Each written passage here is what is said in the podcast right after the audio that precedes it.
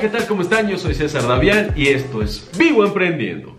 El día de hoy les traigo la segunda parte del tema de franquicias que les había prometido desde hace algún tiempo y que hasta hoy pude realizar. Si es que no han visto la primera parte, les recomiendo que la vean, simplemente tienen que dar clic aquí. El día de hoy les voy a compartir cuáles son los principales tipos de franquicias que existen para que tú tengas mayores conocimientos a la hora de decidir. Para que se comprenda a quién me estoy dirigiendo durante este video, recordemos que franquiciante es la empresa que concede el uso y explotación a otro y franquiciatario es el que recibe esa concesión. Vamos a iniciar con el tipo de franquicia número uno que es la franquicia industrial. En la franquicia industrial el franquiciante le otorga al franquiciatario a través de un contrato de franquicia el derecho de fabricar. También le entrega la tecnología para hacerlo, la capacitación, el know-how. Como ustedes saben, el know-how es el cómo se hace absolutamente todo lo que ellos van a hacer, la capacitación de procesos, la gestión administrativa y la capacitación sobre ventas. Un ejemplo de este tipo es Coca-Cola. Coca-Cola no fabrica todo en Estados Unidos donde está la sede y distribuye las botellas a todo el mundo. Lo que hace es conceder a un tercero la fabricación. Aquí en México existen varios franquiciatarios que tienen este derecho, el derecho de producir,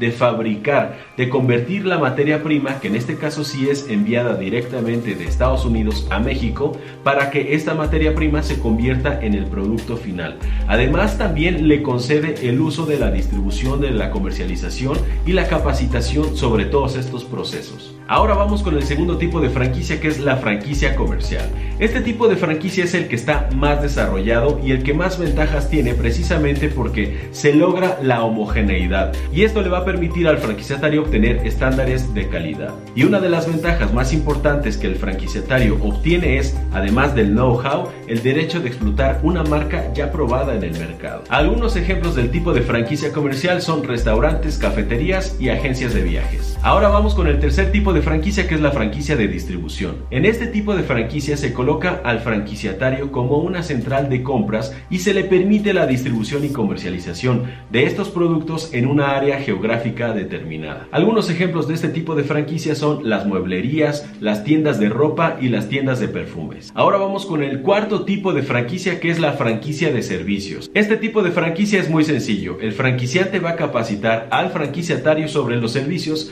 que el franquiciante ha desarrollado y que posee los derechos sobre estas metodologías. Algunos ejemplos de una franquicia de servicios son escuelas, guarderías, gimnasios o clubes deportivos, despachos contables y agencias de publicidad. Ahora vamos con el siguiente tipo de franquicia que es el shop in shop. Seguramente ustedes ya han visto muchos ejemplos de este tipo de franquicia y es cuando una tienda se monta dentro de otra tienda con una superficie mayor. Por ejemplo, Gap, Levi's, Converse e incluso Boss tienen sus propios puntos de venta dentro de una tienda departamental más grande. Y dentro de esta modalidad se encuentra la franquicia Corner, que es un punto de venta que casi siempre se sitúa en la esquina del establecimiento y también se relaciona directamente con el giro principal de este. Por ejemplo, en una tienda que se dedica a vender productos para camping y pesca, podrías encontrar en una esquina un módulo de venta de navajas suizas. Esta es una franquicia corner. Una franquicia mixta es muy sencilla, es aquella que se encarga de comercializar los productos y servicios desarrollados por la empresa franquiciante. Y por último vamos con los dos tipos de franquicia basados en una región geográfica. La primera es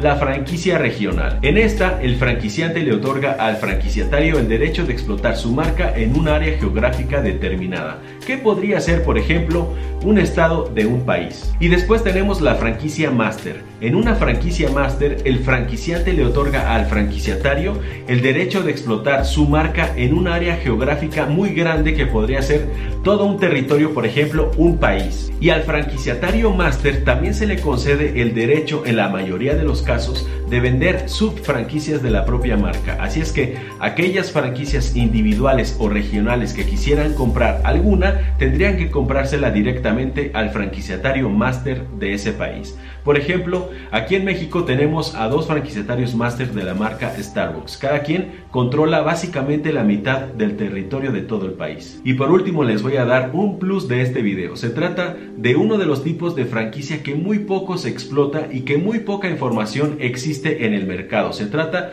de la franquicia horizontal. En una franquicia horizontal se reúnen distintos minoristas o detallistas y se asocian para crear una nueva marca que tenga aún más poder. Esto les va a permitir crear una nueva red de franquicias mucho más consolidada. Yo solamente conozco un caso y se trata de una marca de café donde se reunieron varios cafetaleros en Colombia para crear una marca que ahora ya es conocida a nivel mundial. Y así amigos startuperos y startuperas es como hemos terminado este video. Espero que les haya gustado. Si es así, regálenme un like, suscríbanse al canal, activen las notificaciones para que se enteren en el momento exacto en el que estoy subiendo un nuevo video. Compartan este en sus redes sociales, síganme en las mías, en todas estoy como César Davián y me voy a despedir de todos ustedes diciéndoles como siempre que tenemos que vencer el miedo, despojarnos de la vergüenza y atrevernos a emprender.